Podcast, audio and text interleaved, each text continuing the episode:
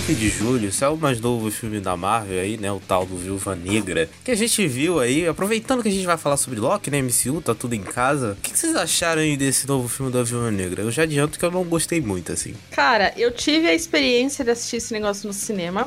E eu saí hypada na hora que eu saí do filme com vários problemas, com, nossa, milhões de problemas. Aquele filme que você sabe que não era para existir agora, que tá atrasado, muito mais que atrasado, tipo, não tem sentido, mas eu tinha saído muito hypada. Só que é aquele filme que quanto mais você pensa nele, mais ele vai ficando frustrante, mais os defeitos vão gritando e as poucas coisas que funcionaram, você vai tipo, hum, será que funcionou hum. mesmo?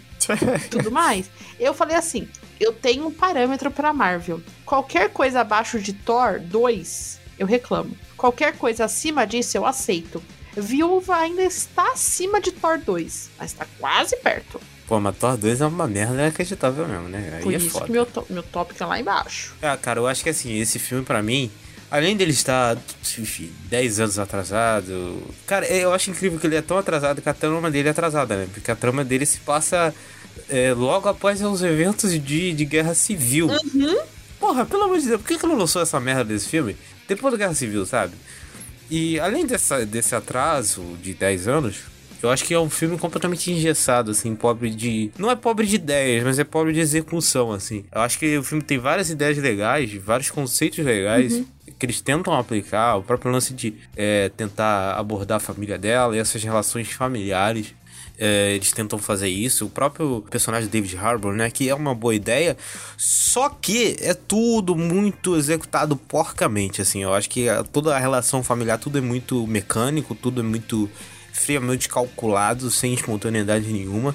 É, esse personagem que criaram pro David Harbour, assim, é uma atrocidade que é simplesmente patético, assim, Concordo o personagem. Plenamente. Eu acho horroroso. E o filme é um, é um filme de super-herói que acaba sendo chato, assim. Então eu acho que, por um filme de super-herói ser chato, ele tem que ser merda, assim. Então é uma proeza muito grande desse filme conseguir realmente ser chato, ah, cara. Eu, Thiago, eu vou, eu vou, discordar um pouquinho de você. É, eu não achei um filme chato. Eu consegui me entreter nas duas horas de filme. Duas horas e vinte de filme. O meu, dormir. Eu, o meu, um questionamento que eu vou fazer para vocês que todo mundo, a gente tá falando, batendo bastante na tecla que esse filme tá saindo atrasado e tudo mais. Então, se esse filme era para sair na época, vamos ser honesto, não existiria ainda o filme da Mulher Maravilha quando sai esse filme, né? Não existia nada disso. Vocês acham mesmo que o público nerd ia aceitar um filme de uma super-heroína? Você acha que mesmo que a gente conseguiria fazer um filme que não fosse sexualizado de uma personagem heroína? Porque assim, a gente acha que é uma bomba hoje, com muitas coisas legais no filme, mas eu fico imaginando esse filme na época que deveria ter sido lançado, tipo, o certo era ter sido lançado até antes do Vingador 1, né? Se a gente for parar pra pensar. Se ele funcionaria, entendeu? Eu fico imaginando, imagina esse filme na mesma época de Elétrica. Elétrica não, Electra. Desculpa, falei errado. Nossa, seria. Entendeu? De eu tenho certeza que Viúva teria sido a mesma coisa que esse filme. Então, assim, Não, pensando dúvida. nisso, eu prefiro este filme do que eu recebi. Né, a Scarlett conseguiu ser dire... acho que é... ela foi uma das produtoras do filme, então é uma história que ela quis contar e ela fala isso bem. A gente tem que lembrar que a Scarlett teve um filho, né? É... Vingadores durante 2, né, os Vingadores 2, então assim, Soldado Invernal ela tava grávida, que muita gente falou, ah, esse filme, então assim, talvez, talvez esse filme tenha sido ter saído antes, sabe? Mas. Cara, eu, é, é complicado, porque assim, a Marvel, ele, eles têm né, um histórico de, de muitos acertos, assim, né? Porque até quando eles erram, eles dão uma forma de contornar, e aí no futuro a gente olha e fala, pô, aquele filme ali até que é legal, né? Até que ele fez sentido e tal. Uhum. Só que na época que sai, às vezes, pô, esse filme, assim, para mim é um grande nada, assim. Eu, eu gosto muito da maioria dos filmes da Marvel, assim, tem um ou outro que eu não gosto tanto. Mas esse foi um dos mais fracos, assim, porque eu, né, se tivesse visto no cinema, acho que a minha decepção seria maior. Ou não também, vai que eu me pegava pelo hype, igual a Tami aí, e saísse, né, enfim, muito animado com o filme. Mas, tipo, a gente tava, né, depois do, do Homem-Aranha lá, do segundo filme do Tom Holland lá como Homem-Aranha, né, que foi o último da Marvel, aí teve esse ato todo no cinema como um todo, né, e aí ele voltando agora, assim, com Viúva Negra, eu acho que, se, inclusive, se ele tivesse voltado com Viúva Negra e não com WandaVision, que para mim é muito melhor, é, teria sido assim uma, um, uma, volta, uma volta meio, meio ruim, assim, meio zoada, sabe? Broxada. Uhum. Mas, mas eu acho que a Marvel, ela, ela tá tentando achar o caminho dela com essa nova fase, assim, tipo...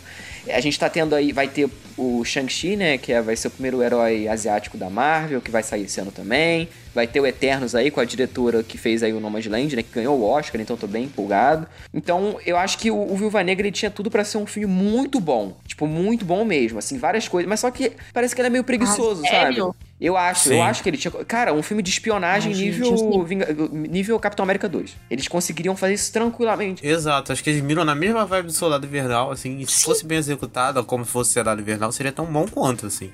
Não, eu sinto que esse filme, se a gente for pensar, é, acho que até na crítica eu falo isso, que eu sinto que é uma trilogia, né? Que começou em Soldado Invernal, tem Guerra Civil e termina nesse. E o problema, eu acho, que da Marvel nesse sentido é que ele quis apresentar muitos personagens novos e ele acerta em um, né? Que é a nova viúva. Essa menina é maravilhosa. Eu não conhecia ela, devo confessar. Caraca, sério? E não, te conhecer assim, de tipo, saber quem é o nome dela e tudo mais. Não, eu a não personagem sabia, ou a assim. atriz, no caso. As do- os dois. ah, entendi. Os dois. Eu não, tipo, não conhecia. E eu achei é um acerto, tipo, o tom ácido dela, sabe? Porque a, a, Scar- a, a viúva, né, a Natasha, ela sempre foi sarcástica, mas era aquela coisa mais contida e tudo mais, né? Aquele risinho irônico. Ela não, ela é ácida, ela fala. Então. Eu tô muito empolgada pra ver ela dentro desse universo da Marvel, saber que ela vai estar nas séries. Agora, eu nunca imaginei que esse filme fosse funcionar. Eu até falei, poxa, que eu mandei um áudio pro Thiago antes de entrar na sessão, que o filme ia ser uma merda. Então eu tava com a expectativa tão baixa que ele foi tão legal pra mim que, puta, ele não tá no meu top nem 15 de filmes da Marvel jamais. Mas eu sinto mesmo um coraçãozinho que eu sinto, sei lá, por Homem-Formiga 2, entendeu? Porra, pra mim o Formiga 2 é melhor, hein? Bem Não, melhor. eu também acho que ele é melhor, mas é no mesmo ranking. É, eu acho os dois Pra mim, fracos. isso aí tá no mesmo patamar que o filme do Thor, assim. É um filme que, puta que pariu. Nunca vou rever, sabe? Essas paradas assim. ah, não vou ficar revendo isso, não. Sim, sim. Não, mas eu, eu acho que realmente o filme vale pra introduzir a Florence Pugh, assim, né? Que, que é a Helena, né? A irmã dela e tal. E... Irmã, assim, né? Enfim, de criação, mas...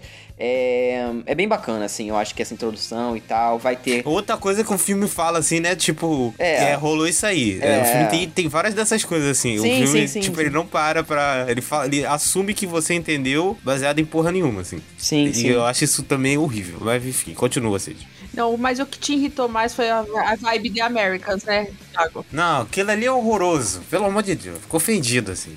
Fala, Cid, eu não vou nem comentar sobre isso. Não, mas a introdução dela, assim, eu achei, achei interessante, igual a Tami falou. A, a atriz é ótima, né? Ela tava. Ela é a protagonista do- da bosta do Midsommar, mas ela é muito boa, assim, tá muito boa no filme.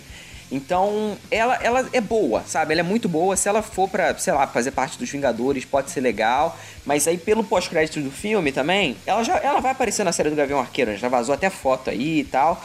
Então, vamos ver, vamos ver. A gente vai comentar, obviamente, a série do Isso. Gavião Arqueiro aqui, então vamos poder falar se vai ser boa ou não.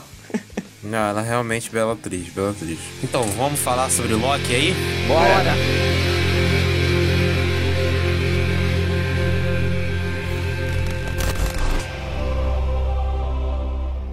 respect Jesus, but not us! You set the tone, Carter. I do some dirt too, but I ain't never put my gun on nobody who wasn't in the game. A man must have a code. Oh, no doubt. And they said, That's three. Big three. We have to go back! You know, saving people, hunting things, the family business. Oh my god! Okay, it's happening. Everybody stay calm. What's the Procedure, everyone! What's the procedure? Stay calm! I'm Federal Agent Jack Bauer, and today is the longest day of my life. It's gonna be legend, wait for it, dairy! Yeah, bitch! Magnets! Oh! Bem-vindos ao Serious Cast, o podcast sobre o mundo das séries, e eu sou o Thiago Silva. Eu sou Cid Souza. E eu sou Tami Espinosa. Você pode seguir também o Serious Cast nas redes sociais, é arroba e ouvir todos os episódios e acessar textos em seriouscast.com.br.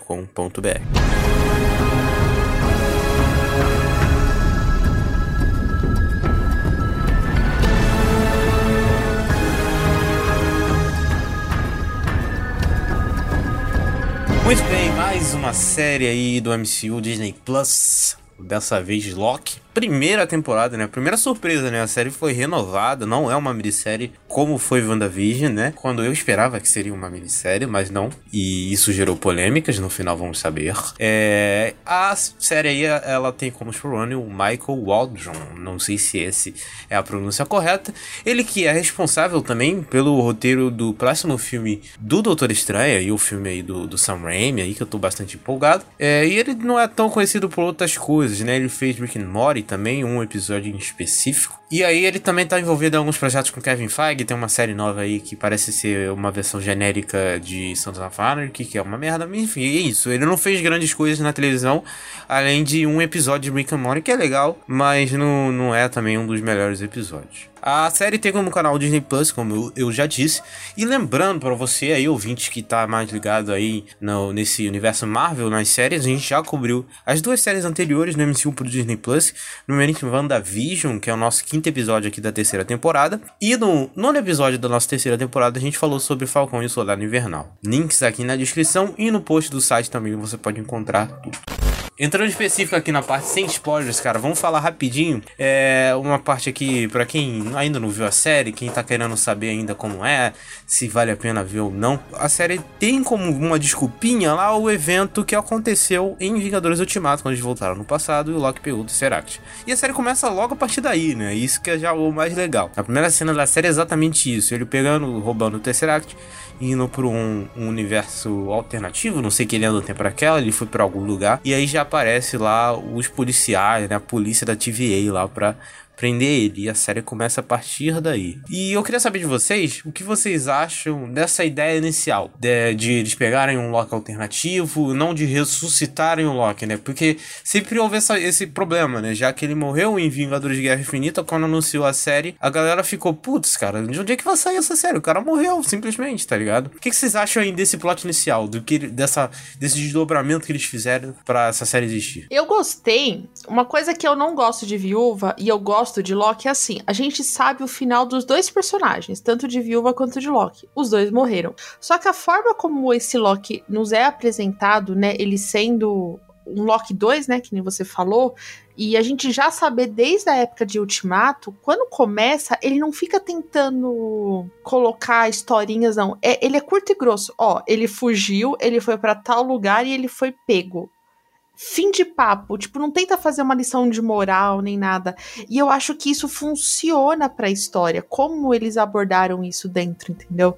É, a gente tá falando aqui uma parte totalmente sem spoiler, mas o primeiro episódio, é, toda a construção desse Loki que morreu, que a gente acompanha de vilão para ser tipo um dos anti-heróis, vamos colocar assim, do universo, nessa série é feito em um episódio. E é muito bom, porque a gente, além de ser uma grande homenagem, né, ao universo da Marvel, a gente revê alguns momentos ícones da saga infinito, mas é divertido e não é jogado no sentido assim, ah, eu vou colocar um easter eggzinho da Batalha de Nova York, entendeu? Não, tem fundamento tá ali dentro, entendeu? Então eu gostei demais desse primeiro episódio, eu gostei demais desse início da série, como ele conseguiu nos situar, e mesmo que se você nunca assistiu nada da Marvel, eu sinto que essa retrospectiva que eles fazem no primeiro episódio funciona para quem eu não lembro, para quem não viu, entendeu? Eu gosto bastante. Também acho, cara, eu concordo bastante. Eu acho que é muito interessante também porque eles dão. É, quando, né, enfim, você tá há muito tempo numa franquia, igual, né, o Tom Hiddleston que tá desde o primeiro Thor, né? Igual, tipo, sei lá, o Chris Evans tava desde o Capitão América, aquela galera da, lá da primeira fase da Marvel. Uhum. Assim, né, já estão de saco cheio de fazer a mesma coisa. Uhum. Então o Tom Hiddleston, até pra ele, ele falou que, tipo, é, para ele foi, foi desafiador. Porque ele já estava acostumado com, com, aquele Loki lá que a gente viu no Guerra Infinita. Ele estava acostumado com aquele Loki do, do Thor Ragnarok. Que era um Thor muito. que era um Loki muito diferente do que a gente viu no Thor 1, por exemplo. Então ele voltar para aquele Loki que era um cara ruim, assim, um, cara, né, um vilão mesmo, não um anti-herói, como ele foi se transformando, e, e, logo depois quebrar isso, né? Na, logo na própria série, quebrar isso dele ser o vilão também e trazer um outro tipo de construção de personagem, eu achei que isso funcionou muito. E logo a gente vendo, logo no começo, como eles conseguem fazer esse lance de construir um novo universo dentro de um universo que já existe, né? Que é muito desafiador e a Marvel consegue fazer isso, acho que em quase todos, assim. O próprio lance dos Guardiões também eles fazem muito bem. Então eu gosto disso, eu acho que essa construção de universo dentro do universo é muito foda, sabe? Eles conseguem fazer isso de forma rápida, né? Logo no comecinho você já é apresentado aos novos personagens. Tem o próprio Owen- Wilson, né? O personagem dele que aparece também, que é o Mobius. Maravilhoso, né? Puta, Maravilhoso, tá- muito bom. tá o Owen. Wilson nessa série tá excelente. Todo mundo, na verdade, acho que tá muito bem.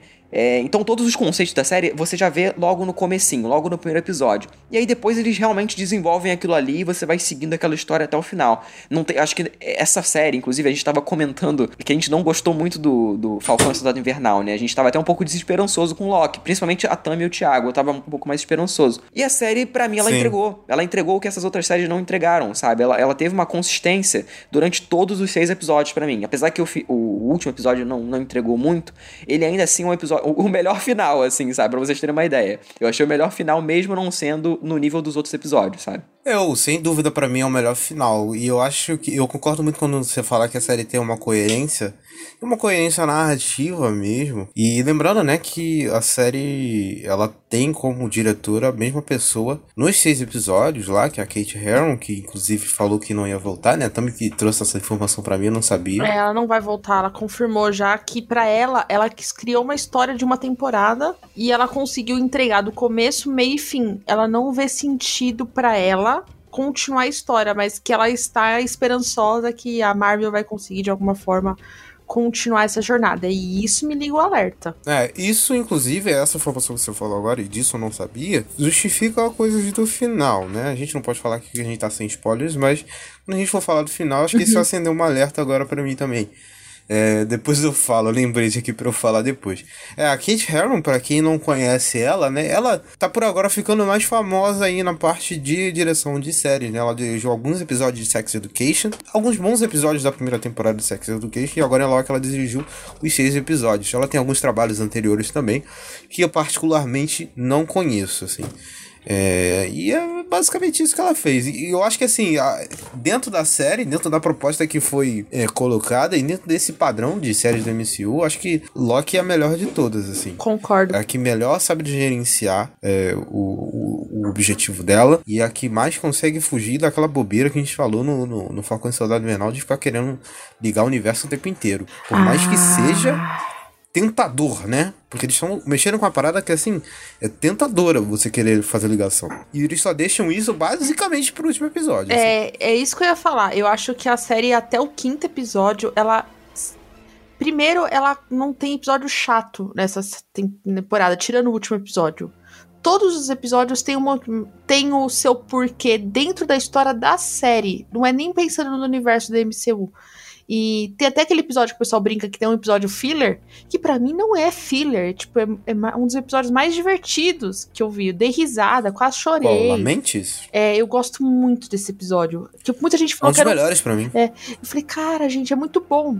E aí, eu acho que o único momento que peca, e é aí que a coisa que a gente liga o alerta, que é o que eu não gosto da série, é quando ela tenta ligar o universo e ela esquece a série em si, entendeu?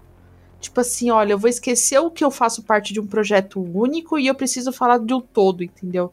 E aí, é que é difícil falar essa parte sem spoilers, mas é o que me deixa muito alerta, principalmente para as próximas. Porque assim, WandaVision, a gente reclamou disso. Em Falcão, a gente bateu bastante nessa tecla e esse era o nosso maior medo. E aí chega no último episódio de Loki, acontece isso de novo, a gente fica, puta, será que esse vai ser o padrão?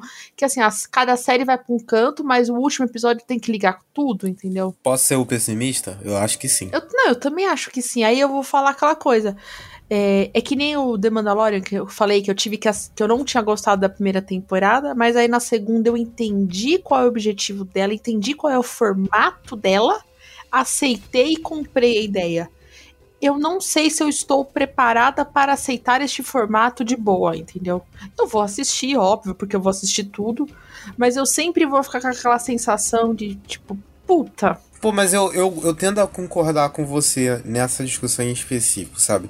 Porque, assim, né, no cinema eles fazem isso. É uma narrativa completamente serializada. Uhum. E até certo ponto isso realmente irrita para um cacete, porque tem filmes que simplesmente não, não dá. É filme pra origem de não sei o que, ligação de não sei o que, e é realmente é chato. Dentro de uma série de televisão, eu acho que isso é ainda pior. Por quê? Eles têm mais tempo de tela e eles utilizam esse maior tempo de tela pra fazer mais ligação ainda. Uhum. Eu acho que esse tipo de narrativa, esse tipo de abordagem, não se encaixa na televisão atual. Acho que assim, uma parada que não casa, que não dá certo, pelo menos ao meu ver. Assim, ao meu ver, ao meu ver de cara que consome televisão e série Uhum. e gosta de narrativas fechadas e completas, sabe? Pode funcionar, pode fazer sucesso, sabe? É, mas pra mim é uma parada que não funciona e que eu sempre vou estar reclamando aqui. Reclamei pra cacete no programa de Falcão e Soldado Invernal. E é por isso que eu gostei tanto de Loki, porque ela foge disso Uhum. na maior parte do tempo. Assim. Sim, ela só faz isso aos 90%, 45 do segundo É, tempo. 90% da série ela foge completamente. E eu acredito que é a contragosto dos seus criadores, assim, devido a algumas, algumas coisas que foram faladas. É, então, eu, eu acho que se eles não souberem trabalhar isso, o futuro do próprio Loki dentro da Marvel pode manchar, entendeu? Porque assim, a gente sabe que o Tom adora fazer o personagem e tudo mais, mas uma hora ele pode cansar. Exato. Entendeu? A gente tem apresentações de outros personagens e tudo mais que dá pra segurar a série, dá pra segurar sim, que são bons personagens, mas essa coisa de ficar interligando, interligando, interligando é aquele famoso sinal de alerta, entendeu? Mas aí a gente teve o Ultimato, né, que a gente achou que ia ser uma bosta e aquela coisa maravilhosa, então Porra, Ah, quem eu achou que ia ser uma bosta? Tá maluco. não, não. Eu, eu tava morrendo de medo. Tava eu não tava, mão, não. falei, Meu fi- minha "Puta, filha, tava." pra Ultimato, Nem eu eu. tava entregue. Já falei, mesmo se for um lixo, eu vou gostar. Eu- Não, eu já tava feliz. Eu vi o trailer, eu falei, vai ser uma delícia. É, exatamente. Vocês estão vocês estão falando aí do Loki, eu tô só ouvindo, porque assim, pra mim, cara, mesmo essas ligações aí do final da série, ela ainda é bem mais orgânica do que todas as as ligações do, do Falcão e de WandaVision juntas, Sim. assim, sabe? Concordo plenamente. concordo. Por isso que eu acho que ela é, ela é uma série muito mais consistente. O, cara, o próprio lance da, da composição visual pra mim dessa série dá de, zero, dá de 10 a 0 em qualquer uma dessas séries da MCU. Porque você pega, cara, eles conseguem pegar tanta coisa, tanta referência, tanta, sabe? Tanta inspiração em vários lugares, assim, construir uma coisa única, sabe? O próprio lance desse retrô meio futurista, é, essa bizarrice visual que fica muito bonita. Eu sinto até uma, uma inspiração do, da trilogia prequel do Star Wars, muito, né, no segundo episódio. Total. Totalmente. Então, eu acho que ele consegue fazer isso e ficar bonito pra gente ver na, na tela, sabe? Fica muito bacana. E, e é um universo, como eu já falei, um universo novo dentro do universo que a gente já conhece. Então, isso pra mim é o, o que mais me chamou a atenção. Eles conseguiram desenvolver isso muito bem. E os personagens novos, cara, a gente, não, a gente só conheceu o Loki. E de resto é tudo galera nova. E conseguiram segurar a série de forma maravilhosa. Sim. Depois eles ainda apresentam mais no final. Que até a galera que não viu já deve ter visto aí que saiu o pôster e tal. Eles apresentam mais gente ainda. E a galera que a gente gostou, sabe? De ver em tipo um, dois episódios. Então é uma competência muito grande. Agora, se vai, né, vai ter uma segunda temporada aí. Eu tenho um certo receio. Porque não sei como eles vão continuar. Mas, se for tão boa quanto essa, pra mim, de boa, sabe? Não, eu também. Mas eu vou falar um negócio pra vocês. No nosso programa de. Eu acho que foi de WandaVision. A gente meteu tanto pau naquele logo. Tanto pau naquele logo. E, cara, como esse logo de Loki ficou bom. Como a trilha sonora de Loki é bom. Como o visual estético é bom. E até o encerramento, que a gente reclama da abertura, né? A gente reclamou com as aberturas. Nessa abertura, é um easter egg. Prestem atenção. Ela muda em todos os episódios. Tem sempre uma, no- uma, uma informaçãozinha nova no- na abertura que é barra Ah, eu não encerramento. Sabia Então- também não, sabia também não. Não, assim, mas tipo, não- a logo, a logo no pôster é feia pra caralho, mas a logo dentro da série é bonita pra É. porra. né? Mas aí a- é o contexto. A gente não sabia. Não, é, Depois exatamente. que a gente descobre sabia. qual é o contexto da série, qual é o Ah, é visual, o conceito, o conceito. que é uma TV. Puta, eu. Né? Pô, ficou muito foda. Mas assim, prestem atenção no barra, abertura, barra encerramento, sempre muda. Tipo, tem sempre uma informaçãozinha nova. E eu não sabia Outro disso. pa- Outra parada que é um saco também da Disney Plus, né? Eu só vi, eu só vi Mandalorian em séries do MCU no Disney Plus. Me diz aí se outra série original também tem essa palhaçada. Não tem abertura. Pra mim, assim, é uma atrocidade, assim. Pra mim, abertura é o patrimônio da televisão, assim. Uhum. O dia que acabarem com a abertura, eu vou ficar puto, assim. Cara, Até tem, Netflix, tem cara. alguns. Até Netflix tem abertura. Tem alguns, Pelo assim. amor de Deus. Tipo, Tem. tem, tem, Ou sei é lá. curtinha, né? De... É, é tipo High School Musical, ele só bota o nome assim, High School Musical, a série, aí de bota uma, um barulho, assim. Mas não é nada, tipo, Pô, abertura. mas tem que ter uma abertura, né? É. Não, eu sei que isso é uma puta reclamação de, de velho bosta, assim. Eu sei, esse é o meu lado velho bosta. Apesar de ter só 24 anos. Esse É. lado cringe, Thiago. É, meu lado cringe. Apesar de só ter 24 anos. Mas eu realmente, cara, O fato de não ter abertura é uma parada que me irrita, assim, dessas paradas da Disney. Talvez me irritar mais do que só o fato do showrunner não ter tanto, tanta voz, assim, nessas paradas do MCU. Mas isso aí é outra conversa, enfim. Pode falar, Cid. Não, mas é porque ele fica parecendo mais um filmão mesmo, né? Não, não, não com muita cara de série, né? Isso me incomoda também. Eu acho que até a Netflix É, ela tem é, pecado. Eles estão sem dessas paradas. Ela tem pecado nisso. Algumas séries do Disney Plus, tipo, a série, a própria série do Monstro S.A. que saiu aí, né, na semana retrasada, tem uma abertura. Tem uma, uma música de abertura e tal, que eles fazem referência ao filme, não sei o quê. Mas é bem pontual, assim, Mandalorian não tem, essas séries grandes não tem e tal. Então acho que é umas coisas que eles estão evitando, né? Pra fugir, ter- sei lá, vai que eles querem fugir desse formato tradicional, uma porra dessa. De WandaVision Deus. teve. A gente reclamou, Do mas? WandaVision teve. Abertura? Mas aí é porque foi Abertura. referenciando a televisão. Eu acho que é diferente, É, sabe? então. Tipo, eles É, quando, quando eles pararam um- de É, referenciar não. a televisão, parou. Foi um bazinga. É, exato, foi um Verdade, não tinha lembrado disso. Pois é. Aproveitando o papo velho bosta aqui, né? Falar mais um papo velho bosta, assim. e, e eu sinto falta, assim, dessa, dessas paradas, tipo, abertura, do. Da própria construção do episódio, de, da forma como os atos do episódio são divididos, assim. Você vê que é, ele não é. Eu tenho visto muita série velha ultimamente, né? Uhum. É, eu eu tava vendo, reparando como é que é a divisão dos episódios em séries que tem é, comercial, série de TV aberta. Você vê que eles repetem muitas cenas. Sim, sim. E, é no, no meio do episódio, às vezes tem um corte brusco, e aí depois desse corte brusco você volta, sei lá, dois minutos na cena anterior, dá um recap, mostra o mesmo acontecimento de vários anos.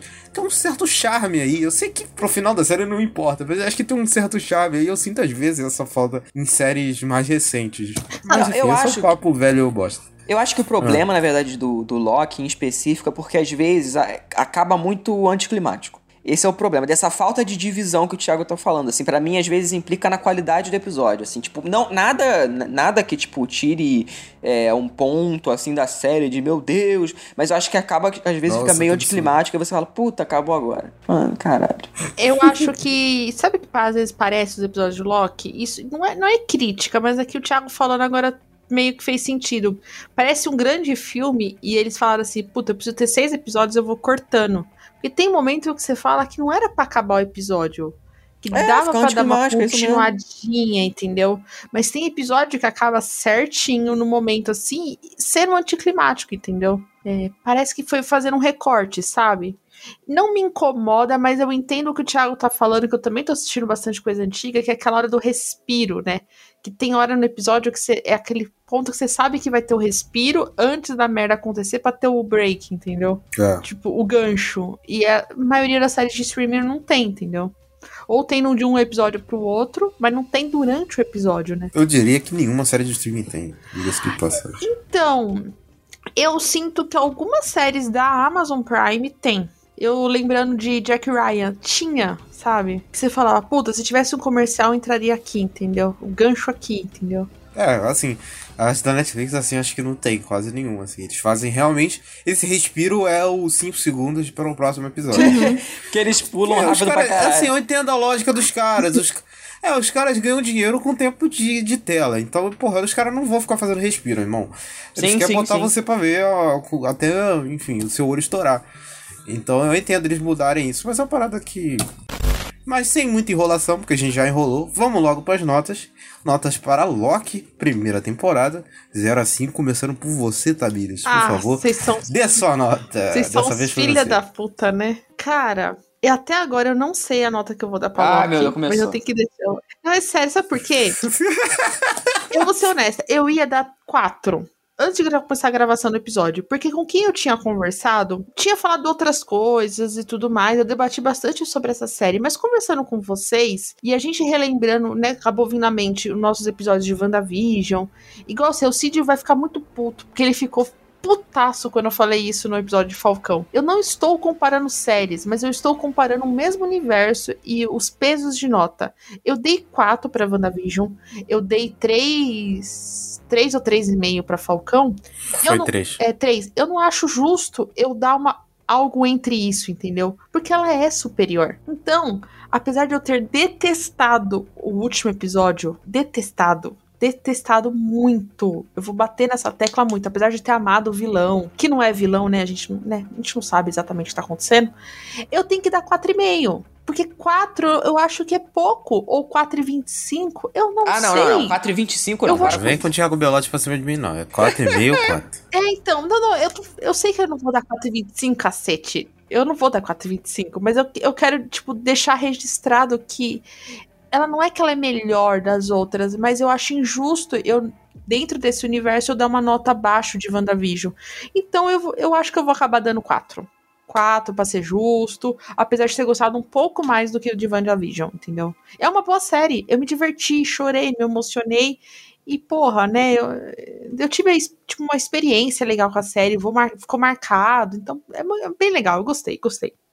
Eu já cansei de falar desse podcast aqui, e quem é meu amigo sabe.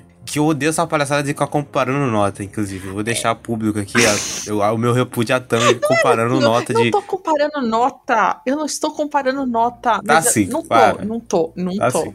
não tô. Mano, tu tá comparando nota. Não tô, porque se eu estivesse comparando nota, eu teria dado 4,5. Ah, meu Deus. Porra, mas aí tu Não, você divagou não deu dois quatro minutos pra dar 4. Então você tava comparando, você falou, "Hum, não, sei se eu vou pra esse eu lado. Quis dizer, não, eu quis dizer que quando eu tô dando uma nota, eu dou pra uma série fechada, que nem, apesar de eu ter me divertido muito mais em Falcão do que WandaVision, eu dei uma nota baixa. Vocês sabem disso, eu tava num hype muito grande, mas eu sei que os defeitos da série atrapalham. Loki, apesar dos defeitos atrapalharem algumas coisas, ela é muito superior às outras, entendeu? Mas eu não acho que ela é uma, uma série pra estar no nosso ranking, como também tem erros graves pra mim que são problemas, entendeu? Que me incomodou. Então, um 4 é uma boa nota. Não é uma comparação, mas é só pra mostrar como eu decido as notas, entendeu? Tá bom. Cid, É, também vou dar 4, assim, pra mim, desde quando eu tava, né, desde quando eu terminei de ver a primeira temporada, é, já era um 4 sólido, assim, porque é uma série que, assim, como, né, a gente já deixou bem claro, acho que todo mundo aqui gostou, né, a que mais gostou desse universo da Marvel até agora, então é um 4, assim, apesar de, dos problemas, apesar de algumas coisas que a gente vai falar daqui a pouco, é, ela é muito, muito boa, assim. Eu recomendo pra todo mundo que não viu ainda, porque eu sei que tem algumas pessoas que, ah, não gostei muito de Falcão e tal, que, né, que inclusive que eu até conheço que vão ouvir, então, assim, vale a pena, vale a pena ver Loki, porque ela é a melhor do MCU até então, né? Então, enfim, tô muito empolgado aí pra ver as que vão sair, é, principalmente o Orif, que a gente não vai falar aqui no podcast, né, no, no episódio graças individual. a Deus. Mas, né, vai que a gente fala numa abertura aí de uma futura série e tal, enfim. Ah, o Cid escreve uma crítica de Orelha aí que eu não vou nem ver. Ah, ca- caraca, é. Só porque é animação, né? Aí o cara não quer. ver. Claro, eu odeio desenho. Beijo, David. Pois é, cara. Mas enfim, eu tô bem empolgado e é 4, com as filas de 5, tá ótimo. Ah, então, cara, eu também vou, vou fechar no 4 aqui, vai ser a rapaziada do 4, porque ao contrário de outras pessoas, não fico comparando nota. Ai, meu Deus E do eu acho que céu, dentro da proposta do Loki, ele é um 4, assim, porque ele tem uma meta muito clara, ele vai lá e cumpre a meta dele, sabe? E ele tem um probleminha no final, que eu sempre vou bater nessa tecla. E, cara, 4 é justo, sabe? É aquela série que não vai ficar no melhores do ano, porque tem série muito melhor por aí. Mas é aquela série que você assiste, porra, eu vi essa série, Uhum. gostei, tá ligado? Não foi tempo perdido na minha vida, entendeu? Sim. Então, um 4 é show de bola. Então, eu acho que é isso. Vamos logo pro spoiler, que eu quero falar umas paradas aí, uns bagulho aí, irmão. Vamos pro spoiler. Bora. Bem,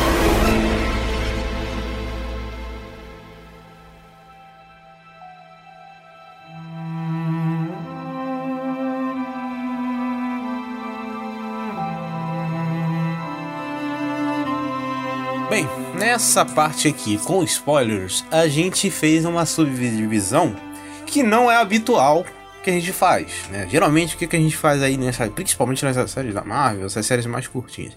A gente fala por episódio, né? Ah, no episódio 1 eh, teve essa trama, essa trama. Dessa vez não, a gente dividiu aí em alguns núcleos, núcleos ou personagens, assim. No começo a gente vai falar um pouquinho aqui sobre a TVA, que é essa nova organização que apareceu aí no Loki até então. No... Só quem sabia era os Nerdola que leu o quadrinho, então ninguém que importa realmente. Desculpa aí se você lê quadrinho, amigo. Peço perdão. É, que é essa autoridade de variação temporal, que é essa agência interplanetária, né, do universo, que ela fica meio que gerenciando o tempo. Então os caras são os burocratas desgraçados, assim. É basicamente isso, a burocracia do, do, do, do universo. A burocracia do tempo. Pensa na burocracia máxima. E aí eles ficam aí gerenciando isso.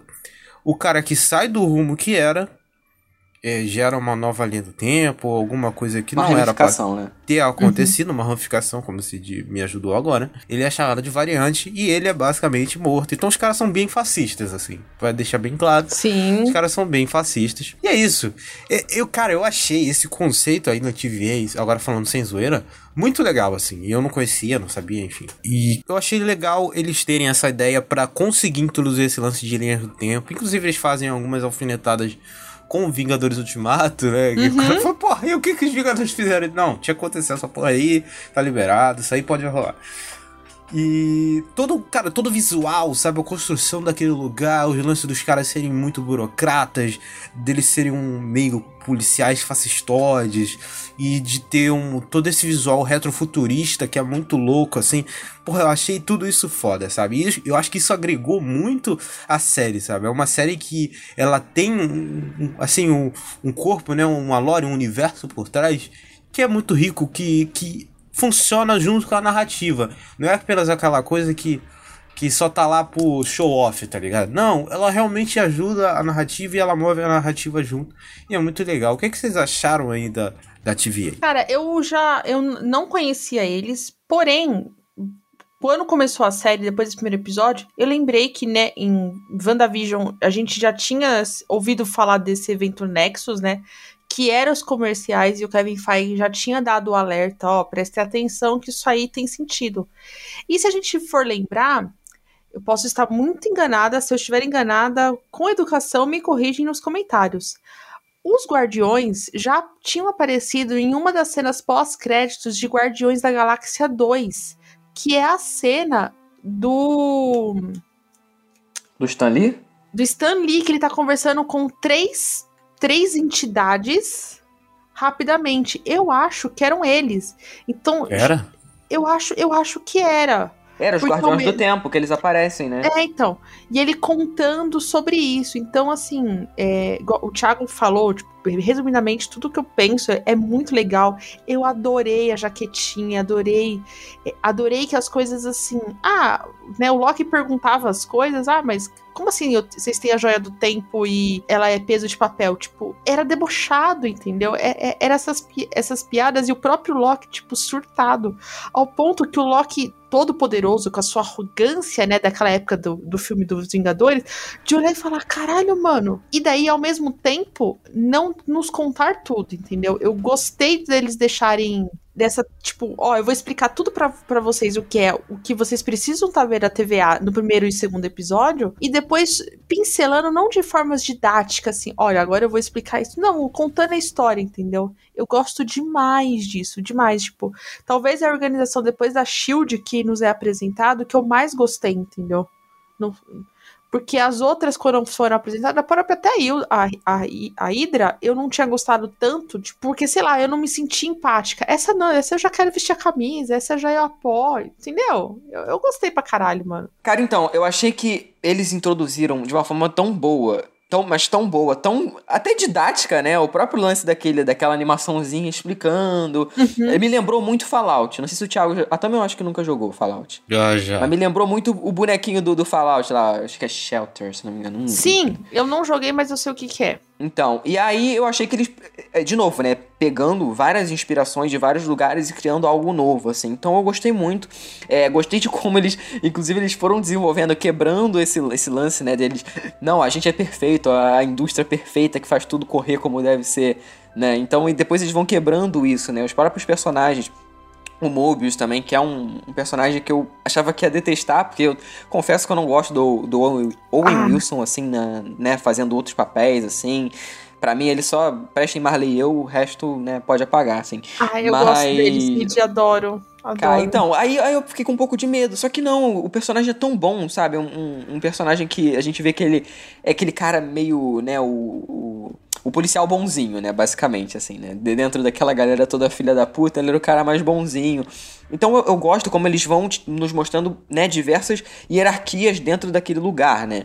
E eu, eu acho que o Thiago até falou aí agora que o lance do. de como eles mostram isso, de como eles introduzem a gente nesse universo novo. Então, enfim, eu gostei demais. E eu acho que, inclusive, dessas, né, introduzidas aí nessas séries, é a que mais foi, né, melhor introduzida pra mim, assim.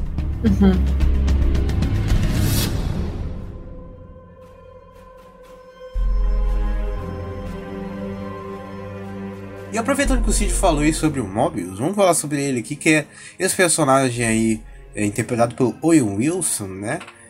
Que é o cara já mais cascudo de Hollywood, né? E, enfim. É, eu, eu gostei muito desse personagem, sabe?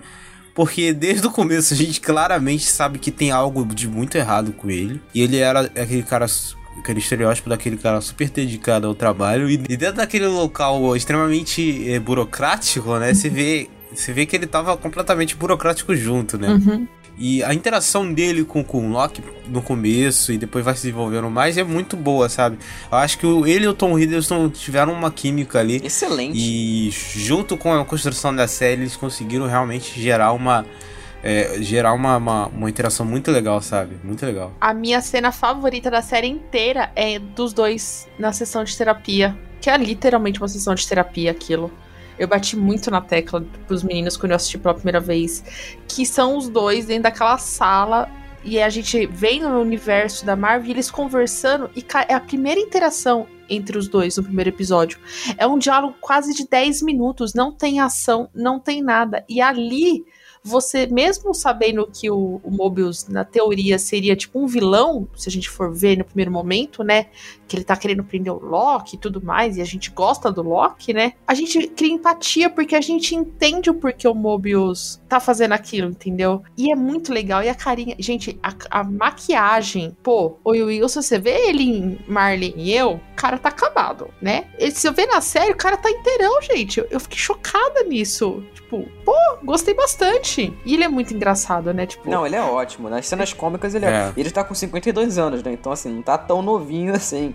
Não, mas é... a maquiagem tá boa, não parece não, não, tá que boa, 52. Tá, boa, tá ótimo. Não, e assim, é, ele junto com o Loki, assim.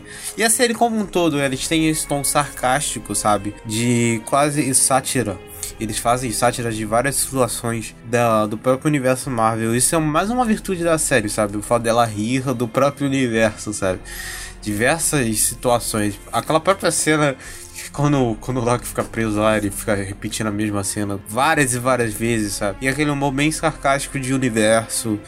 Eu sinto muito dessa série, assim, tipo, ela série ela tem uns lances parecidos com o próprio Rick Mori, que é o cara, o Christopher Nolan já fez um episódio, inclusive. Que tem esse lance do, nossa, grande coisa, multiverso, não sei o quê, e ao mesmo tempo ela ter esse tom sarcástico sobre esse mesmo universo. É, eu acho que tem essa semelhança entre as duas séries. Não sei se o Cid que viu o Rick and Morty vê essa semelhança não, também. Não, pra caralho, pra caralho. Até o lance de ser um, né, uma parceria ali entre dois personagens e tal, eu acho que vem muito, de, bebe muito dessa fonte e bebe de forma muito boa, assim, tipo, fica bem orgânico, né? É, fica muito legal. Não, eu ia falar, como eu não assisti Rick e Morty, eu não entendo essa referência. Enfim. eu não gosto de Rick e Morty, desculpa. Não, não é desculpa. Não gosta, não gosta, cara. Ela não pode, não. Você não pode gostar de. Não gostar de Pokémon. Tem que gostar. É o próprio prêmio do audiovisual mundial. Tá proibido. Eu não falei nada, eu vou que vocês vão, né? Tá proibido não gostar. Tá absurdo isso aí, rapaz como eu disse no começo, cara, claramente tinha algo de muito errado, né? E aí a gente vai descobrindo depois sobre o passado do próprio Mobius, né? Aí a gente descobre a informação, grande informação, grande embate. Na verdade, todo mundo é variante. E ele era uma variante aí, um cara que teve, teve toda uma vida anteriormente, antes de virar lá um dos burocratas da TV aí.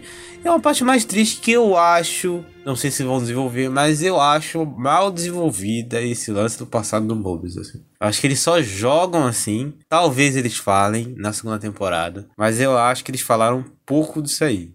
Tudo bem, são seis episódios, Thiago. O cara é só um coadjuvante. É, mas ficou aí no ar, sabe? Ficou só no ar. Ó, vou, vou cantar a bola aqui já pra segunda temporada. A gente já aqui, sem, aqui com spoilers, né? Então eu já posso falar do final. Eu acho que na segunda temporada, o Mobius lembrar do Loki, a gente vai reviver um a vida antiga do Mobius. E aí no final, o Mobius vai lembrar porque o Loki tá vivendo a vida dele junto e vai acessar uma parte da memória dele que vai despertar. Que porra é essa? É MIB 2, cara?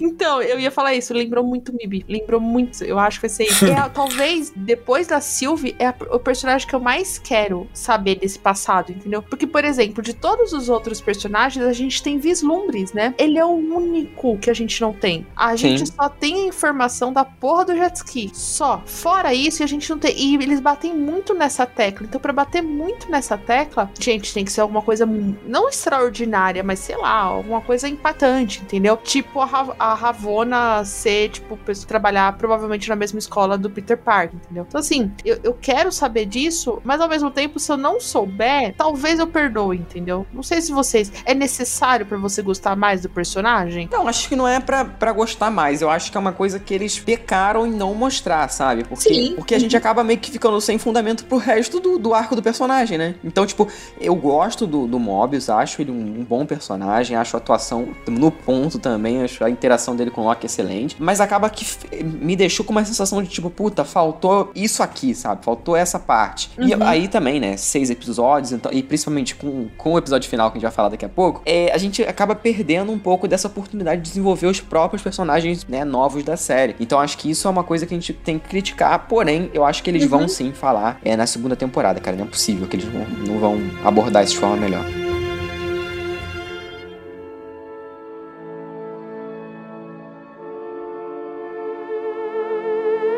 Aproveitar aí, a Tami falou sobre a Ravonna, né? Vamos falar sobre ela. Que essa personagem, assim, que pra mim é uma das mais fraquinhas, assim. Eu acho que ela tinha até um potencial de ser. Porque ela nunca é, né? A gente, ela sempre fica no meio, né? Ela tá ou não tá, tá ou não tá, libera ou não libera.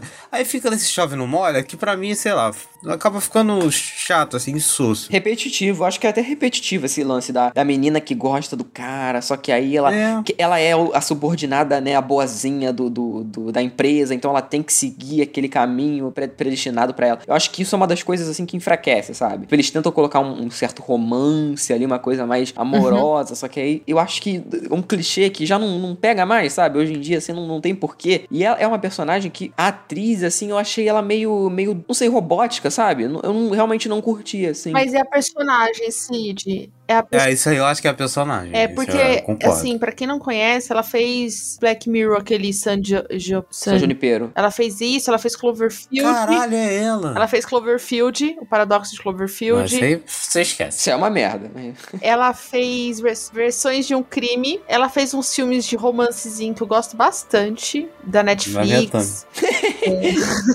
Não, mas São Junipero. Caraca, eu não, eu não lembrava, não, mas eu não lembrava. Eu não era ela, lembrava não. que era ela, velho. Eu não Caralho. assisti, mas eu estou aqui vendo a discografia dela. Discografia não, cinema. Caraca, tá só vendo o Wikipedia falando que viu, né? Você não viu Sargento Piero? Caralho.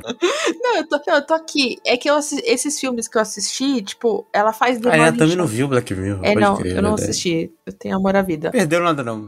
Quer dizer, perdeu as primeiras temporadas. Mas, É, então, aí eu Netflix. peguei ódio depois que eu, eu comecei errado, eu comecei do final. Aí não Aí tem. você se fudeu. É, eu me fudi, eu fui realmente. idiota, eu sei. Não, né? Enfim, É, continuando. realmente. Eu acho que o problema, a personagem, eu acho que quando ela ela vira vilã, sabe? Na hora que ela fala, ela tá mentindo e o Mobius sabe, quando ela tá conversando com ele, eu gosto dela porque ela deixa de ser robótica. Você vê que ela é egocêntrica, que ela quer, tipo, o poder pra ela. Ela não aceita ser enganada, porque ela descobre também que tá sendo enganada, entendeu? O Mobius quer resolver isso, ela não. Ela quer, tipo, ah, é? Eu tô sendo enganada? Então eu vou enganar todo mundo, entendeu? Mas é a parte mais fraca. Na verdade, tirando o Mobius, essa parte dos personagens que é apresentado da TVI são fracos, né? Porque eles não têm tanto desenvolvimento. Você, puta, a atriz que faz a segurança, que fez Lovecraft, Lovecraft Country, pô, eu adoro aquela atriz e na série é, tipo, sabe? Só que o confronto que ela tem com a Ravonna é legal, entendeu? As duas conversando no último episódio, entende? Eu gosto, mas é a parte mais fraca. Eu preciso concordar com vocês, entendeu? É, eu acho que a série tem alguns coadjuvantes, além dos mais dos melhores coadjuvantes, que são o Mobius e a nossa querida Sylvie, ela tem uns coadjuvantes interessantes. E dentro desses coadjuvantes interessantes, o mais interessante é a Ravonna, assim, disparado pra mim. Que é essa coisa robótica, é da personagem realmente. Acho que não é culpa da é culpa da construção da personagem mesmo. De ser essa coisa super é, retinha, corretinha, não sei o que. Que porra, ficou meio mal, assim. Isso Eu Uhum. achei meio. meio Sempre quando ela Ah. chegava e falava, puta, de novo. Puta Nossa, essa pariu. mulher é chata. Tem aquele mesmo. Caraca, chata vai falar, vai fala chata. aí vai lá, chata, fala, entendeu? Porra, aí eu ficava meio, meio de, de bode com ela, assim. Mas não é nada que chega a irritar tanto, diminuir a Não, qualidade, não, sabe? não. Acho que é mais uma coisa assim que eles poderiam evitar de trazer um clichê de novo, sabe? Porque aí acaba ficando É. repetitivo. Mas já que tem, não é horroroso. Já que tem problema.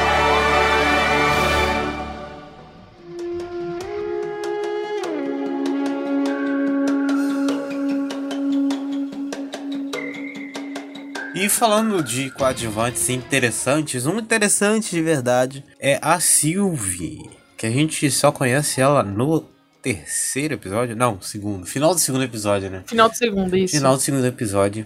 Porque até então, né, lembrando, né, no primeiro episódio fala com o vilão é o próprio Loki. E aí a gente achando que era um Tom Hiddleston, né? E aí a gente descobre o conceito das variantes de que nem sempre é o Tom Hiddleston. E aí a gente descobre no final do segundo episódio que na verdade é uma mulher, uma variante Loki feminina. E aí a Sylvie, né? que essa personagem é interessantíssima, assim, eu achei realmente interessante e eu gosto muito de como a série foi desenvolvendo ela aos poucos e transformando isso num subtexto sobre a, sobre esse narcisismo do Loki, né? Já que ele ficou apaixonado por ele mesmo. E eu achei isso maneiríssimo, esse conceito, sabe? O que, vocês acharam disso? Cara, então, eu achei é uma personagem que é excelente. Assim, eu gostei muito. A atriz é ótima, eu acho ela muito carismática, assim.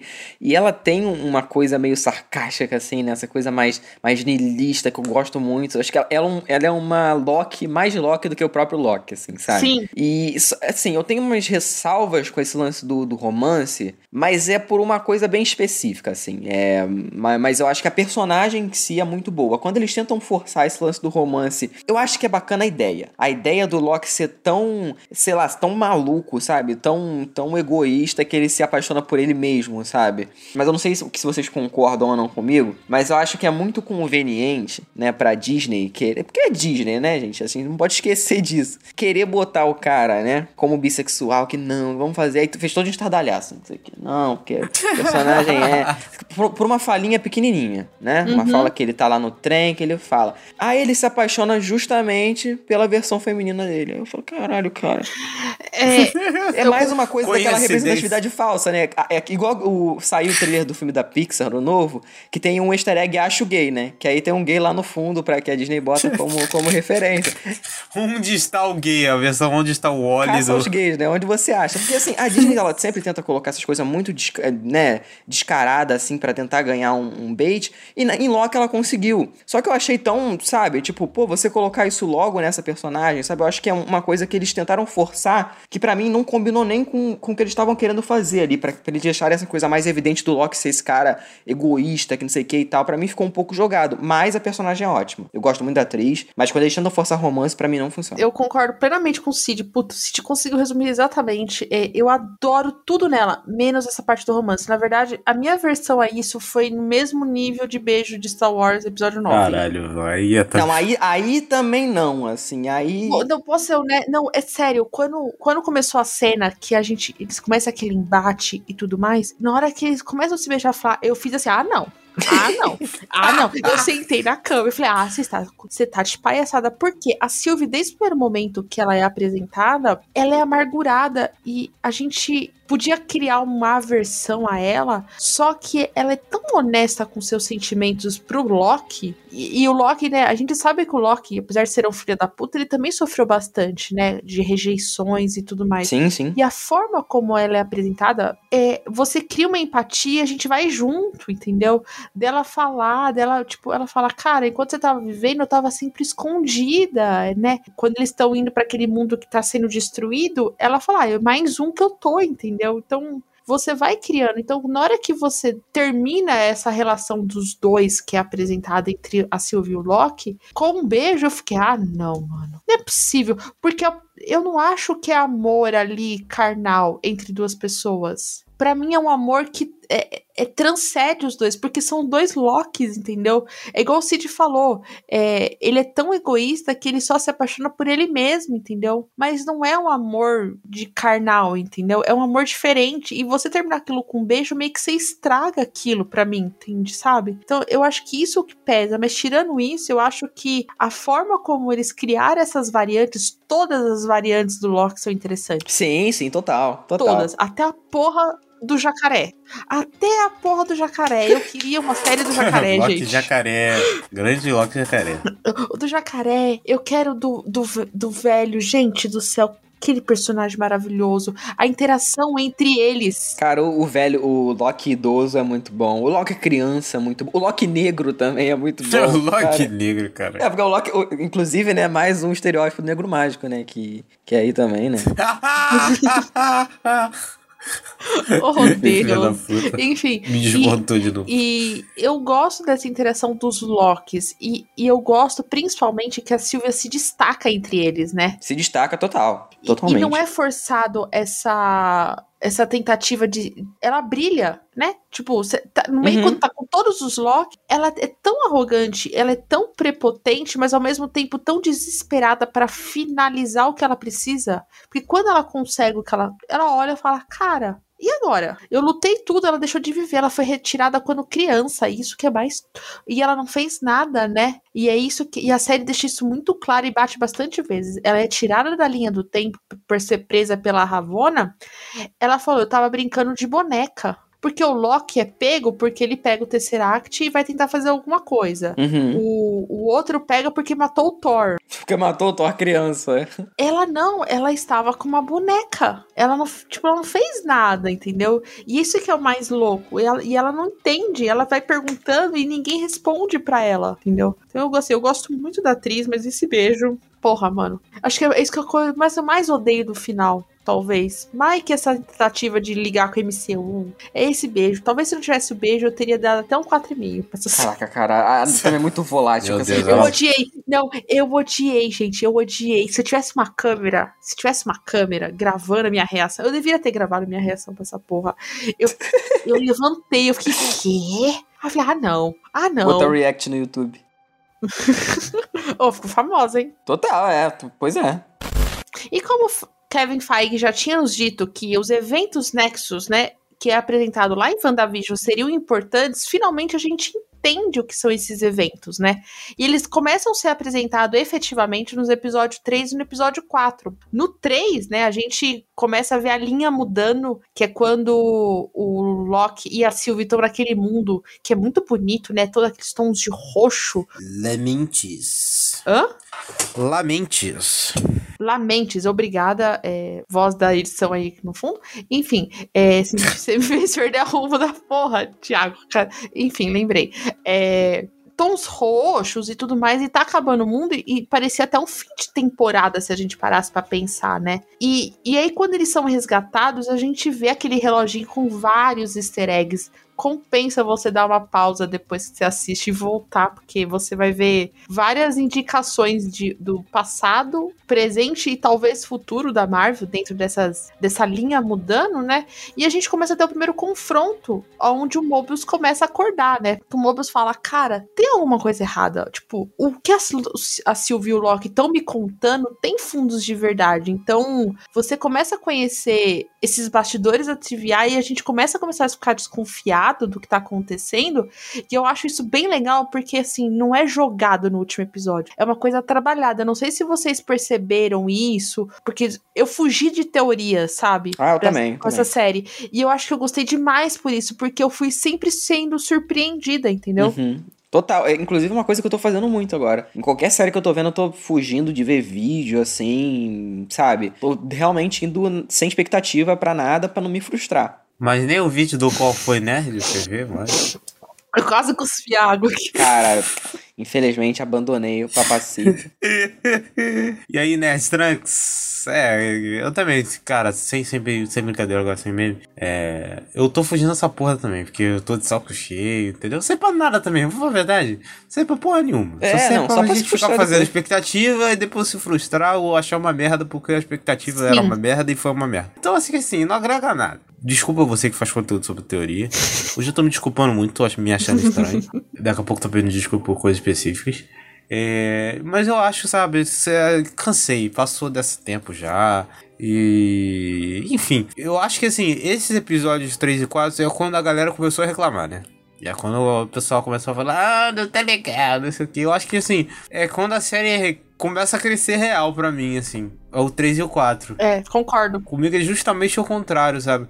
É quando a série fala, porra, eu vou isso aí, irmão. Vou ser essa aventura, vou investir na jornada desses personagens. E vou ser uma série baseada em diálogo. É, amiguinho, da, o, o que queria só porradinha? Que queria tirinho, piu-piu-piu? Não é essa vibe da série. A série é outra vibe. A série sim fala sobre multiversos, coisas gigantescas, não sei o que, aliens, pipipi, popopó, deuses. Só que a série é baseada no diálogo e a série tem como objetivo fazer uma pequena reflexão sobre o psicológico do Loki. Isso é muito claro desde o primeiro episódio. E ela usa toda essa situação como desculpa pra isso. E como ela faz isso? Ela bota os personagens simplesmente pra conversar. E é isso, sabe? E aí, porra, nego vai ver a série com uma outra mentalidade, que é isso que essa galera quer ver, né? A mesma coisa sempre. E aí quando muda, quando tem uma coisinha que sai um pouquinho desse padrão, o pessoal quebra e fica puto, assim, eu acho que eu não consigo entender. Isso não é um recado pra quem não gosta da série, você pode não gostar da série com vários outros motivos. Mas uma parada que tem me irritado bastante é essa reclamação boba de que, porra, mano, série é de conversa, né? Porra, amor, é ruim. Porra, irmão, tá de sacanagem com a minha cara? Pelo amor de Deus, né? É assim que funciona, meu. É assim que funciona. As pessoas conversam, sabe, na televisão. É isso. As pessoas conversam, os personagens interagem entre si, falam sobre seus demônios e tal.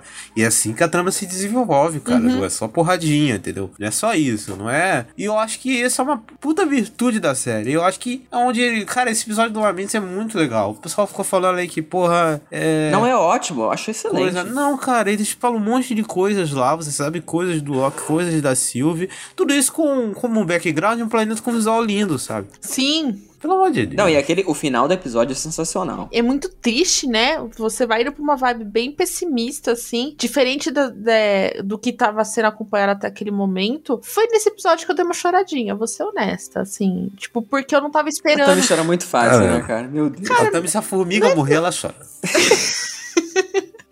Não, mas é porque é que o Thiago falou, cara, é, é uma construção da- do relacionamento da- dos dois nesse episódio que, apesar de ter as ligações, né, com Marvel e tudo mais, tudo, mas é a, a entrega ali é muito boa. E pra você ficar chocado com o que acontece no último, esse episódio precisava acontecer, entendeu? E é igual falou, pra mim é uma crescente. Só o último episódio que cai. Pra mim, é, é, a série só vai crescendo e eu acho que esse é o ápice, assim, tanto de beleza, até a ceninha de luta, que eu não gosto tanto das cenas de lutas dessa série, mas não me incomoda, entendeu? Eu vou te falar que eu gosto. Eu também gosto. Cara, não, é assim, eu não acho a melhor coisa do mundo, mas eu acho legal, entendeu? Não me atrapalha. Não, eu gosto, eu acho que elas têm. Elas têm umas paradinhas legais, assim, ela tem uns. é, a forma como. Eles colocam algumas câmeras em alguns lugares, é, quando lá que dá uma porrada em alguma coisa, a forma como a câmera se movimenta, os próprios movimentos de câmera, a coreografia, acho que são interessantes, assim. Não são foco da série. Como eles brincam com a magia também é uma parada que eu gosto bastante. Puta, isso também é muito legal, assim.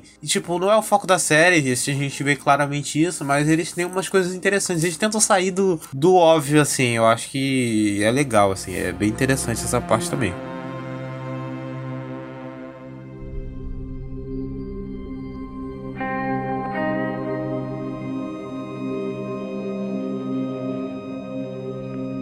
E aí no episódio 4, né, eles são podados, que é esse termo que eu acho horrível, né? Mas é a tradução, enfim, é. Em inglês é o quê, gente? Desculpa. Breach, né? E, é- e é podado mesmo? Essa tradução literária? Porra, eu acho que é a mesma coisa, hein? enfim. É, podado, pô, podado. É ruim no original e no, no, no, no português, assim. É um negócio ruim na origem. Enfim, eles são podados aí no episódio 4. É o Mobius e o Loki. E assim, é uma surpresa até a cena pós-crédito a gente descobre. Na verdade, tá todo mundo vivo. Mas é uma puta surpresa, sabe? Aí eu fiquei, como assim eles mataram o cara no episódio 4? Eu juro por Deus, eu achei realmente que eles tinham matado mesmo, assim. Eu achei. Eu também, eu também. Porque eles já tinham feito o bagulho. Sério, gente? Não sei mesmo, eu, fiquei, eu acreditei. Posso ter sido o cara mais otário do planeta, assim. Mas eu realmente acreditei que eles mataram o Loki, assim. Posso falar uma coisa? Eu acreditei até a cena pós-crédito. Não, é- beleza. Nem Aí- cena Não, eu pós-crédito, acreditei, Loki. eu acreditei É o que o Loki. Mobius tinha morrido. Aí quando eles vão pro Loki, eu falei, não. É, Então, aí eu não falei, morreu. né, não morreu, não morreu. É. Comprei, eu comprei. Aí teve a cena pós-crédito, eu descobri que na verdade morreu, enfim. Mas foi legal de qualquer maneira, mas eu acho que eles tentam gerar um choque ali na hora, e principalmente do- o choque do Mobius funciona, assim. Funciona pra caralho. Principalmente porque ele tinha uma relação lá com a Ravonna e tal, e ela mesmo assim manda passar ele. E aí é trairagem, filho, trairagem. Eu gosto muito desse episódio porque a gente começa a ver as engrenagens da TVA caindo, né? Porque até o episódio 4, né? Tipo, até a metade do episódio 4, a gente vê essa organização ainda muito. Apesar do Mobius duvidar do que tá acontecendo, mas nesse episódio ela meio que assim, tudo que a gente achava que conhecia dessa organização até aquele momento, a gente começa a duvidar de tudo, né? É, porque não é só a, a Ravonna começa a se questionar mesmo, sendo filha da puta e podando todo mundo. A gente vê os seguranças podando, a gente vê a, a segurança morrendo. E a gente fala. E aí, quando eles são podados, você fala: Pera, tem mais dois episódios. E agora? E aí, quando tem a cena pós-crédito, me incomoda um pouco. Apesar de ser muito legal a cena pós-crédito, puta, eu fiquei muito no hype, assim, na hora, tudo. Mas me incomoda porque aí eu falei, puta, o Mobius não tá morto, entendeu? Então meio que perde a surpresa do episódio 5, entendeu? Quando ele aparece com a Sylvie, sabe? Não sei se vocês sentiram isso, tipo, de puta, era uma coisa legal, mas eles não bancaram pra segurar a audiência, entendeu? Eu senti um pouco disso, sabe? Não sei se vocês tiveram essa sensação. É, o problema é que não tinha outro, é, outro meio de matar ele, esse que é o problema, sabe? É, pois é. É, assim, eu acho que, inclusive, é uma coisa que eu acho que eles fizeram bem nesse quarto episódio, é que eles, de novo, né, eles vão apresentando várias coisas. Aí nesse quarto episódio, eles meio que viram um pouco o jogo, assim, né? Então, eu acho que, apesar de que eles ainda caem no, naquela coisa de fazer algumas paradas pro MCU, nesse episódio também ele tem umas coisinhas assim, né? Então, eu acho que aí já começa a decair um pouco algumas coisas. Só que eles tentam dar um foco pra essa personagem da Ravonna, que pra mim não funciona, cara. Eu não consigo comprar de jeito nenhum. Eu não consigo comprar essa história dela, cara.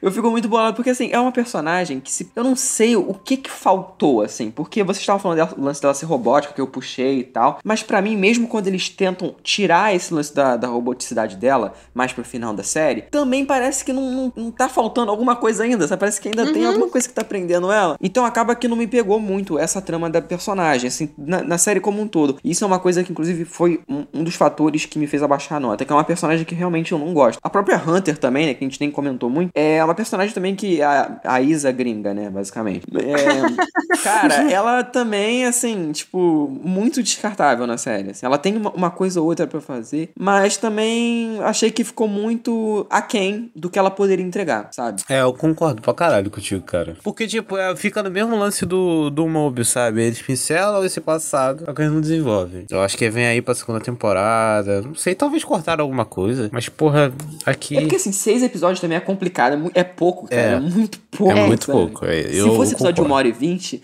tipo filme, Pô, tem né? episódio que é 40, nem 40 minutos. É, tem episódio que é bem curtinho, né? Ela não é, ela não é igual Falcão, que é, que é episódio maior. Mas eu acho que eles podem. Tem várias coisas que eles, se ajustar na segunda temporada, até algumas dessas críticas podem, né, cair por terra. Tipo, igual essa da Ravonna aí. Pode ser que tenha uma justificativa muito maior e tal. Mas isso aí a gente só vai saber quando sair mesmo. Mas por agora, analisando a primeira temporada, tem essas coisas que vão, vão minando, né? A nota e minando que a série poderia ser muito melhor. Sim.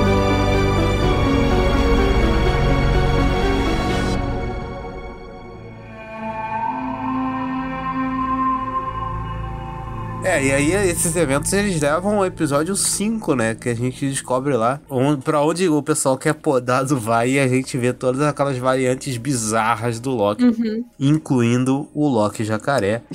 e o Loki velho. É ótimo, cara. Eu adoro. Eu adoro esse episódio. Eu acho que, assim, é um dos episódios que eu mais me diverti vendo, porque tem aquela coisa doida, né? Que eles botam. Eu não sei se é assim que. né? Não sei se esse é o nome do Loki, mas é aquele Loki meio presidente lá do, do lugar e tal. Aquele é o Loki bad guy, que corta a mão dele, fica aquela doideira dos Loki se atacando. Cara, é muito bom. E o Loki velho, cara. O que é aquele Loki velho? Ah, o Loki velho é muito É bom. Aquela roupa patética dele, assim. Eu, eu gosto. E, inclusive, que quando, né, antes dele morrer, tem uma cena maneiríssima, né? Dele recriando Asgard, assim, pra distrair lá o, aquele monstro da fumaça lá do Lost e tal. É, então. Cara, aquilo é muito longe da fumaça do Lost, cara. Sim. Uau! Igualzinho. É muito parecido. E eu acho muito legal que os Locks, nessa, nesse universo que a gente. É um universo que a gente pode colocar, não é mundo, eu acho que é um universo grande. Cada um tem o seu ponto mais forte. Tipo, o, o chefão de todos ali é o cara que matou o Thor. A Sylvie, que né, tem aquele controle mental, ela que vai poder iludir o monstro. O outro que consegue recriar, sabe? Tipo, Sim, e a caracterização é bem legal, né? Porque, É. tipo, não é todo mundo com a mesma roupa, né? São Não. roupas diferentes, é. Coisa, tipo, o- a Silva, inclusive, é muito bacana que ela tem aquele. aquele É um elmo, né? Eu não sei se é, se é elmo que fala, mas ela tem o, o, o chifre quebrado, né? Tipo, o Thor criança, a roupa completamente diferente. O Thor velho, aquela roupa clássica dos quadrinhos, né? Que eles zoam isso, que o. O ator, como é que é o nome do ator? O Richard E. Grant. Ele postou assim: se meu pai visse, ele ia me zoar muito. O pai dele já morreu e tal. Então. Então eu acho que tudo combina nessa, nessa coisa mais doida que eles vão viajando, assim, até pra aquele final, né? Que o, o Thor velho morre. Eu fiquei emocionado, cara. Por um Eu cara que eu também. acabei de conhecer. eu também. Eu rolou lágrimazinhas também de novo. Queria contar, entendeu? A Tamidosa aí, emocionada com tudo. Não, mas cara, vocês Cara, sentiram uma essa vibe... tia, né? Aquela tia que chora. Caralho, velho. Fala isso não, cara. Fala isso não. É, isso que eu ia falar. Puta Você merda. Nossa, você fez uma ofendi, comparação perdão. bosta. Perdão, Perdão, Tami. né? Peço perdão aí. Então tá, enfim. É, vocês sentiram esse episódio uma vibe muito jogador número um, tipo dos easter eggs, assim? Que eu a senti demais, porque assim, a gente vê Nova York, a gente vê pedaços de Nova York, na verdade, a gente vê um, um pedaço do, da, do prédio dos Vingadores, a gente tem o carro, né? o carro de pizza, que é o carro que eles estão fugindo do monstro que o Mobius vai Sim, sim, sim, resgatar. sim, sim, total. É, eu gosto muito, mas não é aquela coisa que me incomoda de ser tipo, nossa, eu preciso fazer uma série com um monte de easter egg. Não, eu vejo uma necessidade, né? Tipo, aquilo ali é. pedia aquilo, pedia essas coisas. Isso! E eu gostei disso. Eu falei, cara, é isso que eu queria, sabe? Sim, também acho, também acho. Não, concordo, concordo também. Eu achei bem legal esse episódio. É um bom episódio de ligação, sabe? Porque ele precisava ligar com, com o final e ele tinha que explicar que porra é essa, que lugar é esse. Eu acho que ele cumpriu o objetivo dele, de ser esse episódio de ponte, né? Esses episódios, eu gosto muito. Eu geralmente gosto muito de episódios pontes pra season finale, né? Tava até refletindo sobre isso é, ontem. Eu tava vendo alguns episódios que são pontes para a season finale. Porque é sempre uma tarefa ingrata. Porque o cara ele vai pegar um cliffhanger de meio de temporada, vai responder esse cliffhanger, vai setar tudo pro season finale pra se resolver. E sempre é uma tarefa difícil assim. Sempre pode dar uma merda gigantesca. E nesse não, nesse ele consegue muito bem fazer isso. Ele vai lá, acerta tudinho, deixa tudo certinho, arruma a casa pra no season finale tudo ser resolvido. E aproveitando, vamos falar aí sobre esse polêmico season finale que Tami já adiantou aqui quatro vezes, acho que ela foi quatro ou cinco vezes que ela odiou, né? Eu odiei. Eu achei ok, é um dos mais fracos, um dos episódios mais fracos da série, mas não odiei. O Cid acho que também tá na mesma vibe, né, Cid? Tô, tô bastante na vibe, porque assim, eu acho que inclusive a introdução do Jonathan Majors dentro do universo é excelente. A sacada eu Concordo. já achei muito foda, porque assim, a gente, né, vendo ali, a gente tá achando que é o Kang, né? Mas não é o Kang, né, o vilão, porque é uma outra versão, né, que não é a versão dele. É- Eles até chamam, como é que eles chamam dentro do, do episódio? É Aquele que permanece. Aque- exatamente, aquele que permanece. Então, aquele ali não é o Kang que a gente vai ver no Homem-Formiga 2, por exemplo, que ele foi confirmado no Homem-Formiga 2. Uhum. E não é o Kang, muito, né, muito possivelmente, o Kang que a gente vai ver como o principal vilão dessa nova fase. Na verdade, dessa nova saga, né? Não dessa nova fase, mas da nova saga da Marvel é aquele vilão que aparece lá na estátua do final do episódio. Aquele sim é o Kang de verdade, né? Então eles, eles né, deram uma impressão, eh, inclusive ele é muito exagerado, né? Ele trabalha até com uma coisa mais teatral. Eu gostei muito do, do Jonathan Majors, ele é bem versátil, né? Tipo, no Lovecraft Country ele tá muito diferente. E aqui ele faz uma outra coisa completamente diferente também. Então eu tô bem curioso pra ver como que ele vai saber lidar com essas versões desse personagem, né? Porque realmente parece ser um cara que, que ele é um puta de um vilão. Eu já até li algumas coisas sobre, assim, na internet. É, ele tá no jogo. Eu já até falei. Acho que eu falei isso aqui no podcast. Não, eu falei em outro podcast. É que ele tá num jogo da Marvel. Então, tipo, eles já estão introduzindo ele dentro, né, da, da, de outras mídias pra galera conhecer ele melhor, né? Esse vilão que, fora dos quadrinhos, muita gente não conhece. Então, eu achei que a introdução foi ótima, sabe? Pra mim, a melhor coisa é a introdução dele nesse universo, nesse episódio, assim. Mas, né,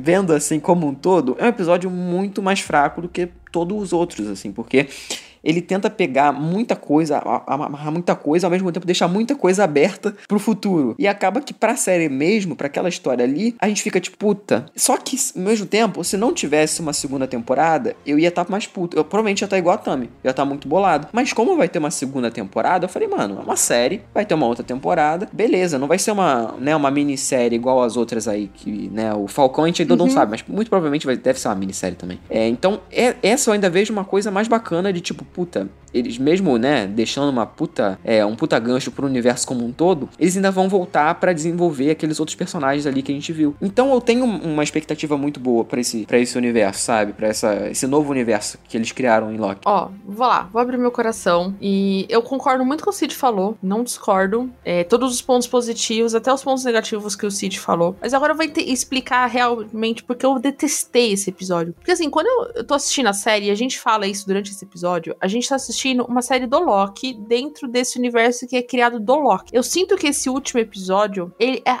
esse objetivo que a série tinha sido criado, ele é esquecido. E parece que assim, olha, gente, então, eu preciso que vocês interliguem o universo inteiro. Eu preciso de uma deixa muito mais clara do que eu vou criar em WandaVision para o multiverso. E eu quero que vocês esqueçam todo o desenvolvimento. Cara, tem personagens que são esquecidos no churrasco nesse último episódio da série. Pra falar sobre o, o multiverso em si. E se tivesse ficado até a hora que é o, né, o desenvolvimento, que o multiverso começa a ser criado ali atrás, que a câmera vai focando no aquele que permanece. Puta, até aí, beleza, ok, até aturaria o beijo. Só que na hora que você joga o Loki voltando pra TVA e a gente vê que as coisas mudaram e as pessoas esquecem o Loki, sabe aquela sensação que eu tive? Que tudo que eu vi nesses seis episódios é jogado no lixo e vai começar tudo de novo na segunda temporada. É como se fosse uma nova série que eu tô sentindo. E isso me incomodou, porque, sei lá, como a gente já sabe pra onde as coisas da Marvel estão indo, sabe? A gente já sabe que o Kang vai aparecer no Homem-Formiga, a gente já sabe que vai ter que ter ligação com o Doutor Estranho. A sensação que a série do Loki, esse último episódio, parece que não é uma série do Loki que terminou, parece que é um introdutório pra esses filmes, entendeu? E isso me incomodou, porque eu não quero, eu quero uma série que eu consiga acompanhar uma jornada e mesmo que mude as coisas, eu aceite, entendeu? Então por, por isso que me incomodou bastante, porque eu fiquei, eu me senti traída, entendeu? Na hora que acabou, eu falei, cara, sério mesmo, que tudo que eu passei vocês vão jogar no lixo, entendeu? Mas eu acho que não jogaram não, Tami. Eu acho que É, você tá vendo meio, Não, meio que... não é, que, não é que questão de jogar no lixo. Talvez segunda temporada eles consigam resolver isso. Daí até já deixa aqui como que eles vão ver se foi isso que aconteceu, a Disney tá me copiando. É plágio. É, mas, cara, eu senti isso, entendeu? Tipo, e se Uhum. não tivesse confirmado? Porque, assim, a gente só vai saber que tem a confirmação no final das cenas pós-crédito. Eu não sabia que tava confirmado ainda. Então, quando ele aparece, eu fiquei, tipo, angustiada. Eu falei, sério mesmo? Vocês vão esquecer tudo que a série passou pra isso, entendeu? Aí, quando aparece lá o logozinho, tem a segunda temporada, eu, ah, tá bom, vai. Mas isso me incomoda, porque eu preciso ver séries fechadas, entendeu? WandaVision, apesar de todos os problemas, é uma série fechada. Ela, apesar de ter ligações, é uma série. Ela consegue pegar o arco da personagem do começo, meio e fim, entendeu? Loki, parece que o final de Loki, da série Loki, não existiu. Eu sinto que falta essa finalização pra série em si, entendeu? E o que eu vi foi mais a ligação dos filmes. Não sei se eu consegui ser clara. Na minha cabeça isso tá não, muito não, eu, claro. eu acho que entendi, mas assim, eu não, eu não reclamo disso porque vai ter uma nova temporada, sabe? Igual você reclamar de, tipo, sei lá, alguma série que a gente começou começou, sei lá, você começou a ver o. Não é um melhor exemplo porque a série foi cancelada, mas o Lovecraft Country, por exemplo, ah, deixou um final. Aí tem a segunda temporada ainda, sabe? Então eu acho que essas coisas elas vão ser mais ajustadas na segunda temporada. É, principalmente porque veio a confirmação logo no pós-créditos, então assim, eles estão com uma coisa bem já encaminhada, né? Não é uma coisa que, ah, não, demorou pra confirmar e tal. Eu acho que vai ser uma coisa que eles estão pensando, assim. Ah, você acha mesmo que tá encaminhada quando você tem notícias que a mulher nem vai continuar? Mas aí, gente, vocês não sabem que a Marvel tá, tá pouco se fudendo pra showrunner de série, pra diretor de série? Isso é Não, fato. assim, isso sim, né, mas eu acho que assim, esse lance do. Eu tinha até falado pra lembrar de falar, né? Ela também falou, me Aham. deu gatilho novo. É, eu acho que a- esse lance dessa mulher sair justifica coisas do último episódio, assim. Sim. Porque o último episódio ele parece ser meio abrupto, essas mudanças, assim. Ah, vou fazer isso e o resto fica pra segunda temporada, sabe? Parece que faltou uma coisa aí. Eu, eu concordo um pouco com a Tami, eu tô no meio termo aí. Concordo um pouco com a Tami na, na frustração dela. Assim, concordo pra cacete. Mas eu tô mais com o Cid porque isso não me irrita o suficiente a ponto de prejudicar o resto do episódio. assim. Eu acho que o episódio daí é legal. Que nem a gente falando aqui, conversando, e eu, eu acho que espero que essa segunda temporada de Loki, ela volte a ser mais série do que uma, uma obra do universo cinematográfico, sabe? É, eu tava gostando dessas interligações com WandaVision, né, dos eventos Nexus e tudo mais. Eu espero que a segunda temporada eu consiga me desenvolver como série. Tipo, não isso, sabe? Eu, eu, eu torço pra isso. Porque quando ela fez isso, ela fez muito bem, entendeu? Uhum. Então, eu, eu espero isso da segunda temporada. E, e que botem um showrunner à altura do que é, do que eu tive nessa primeira temporada, sabe?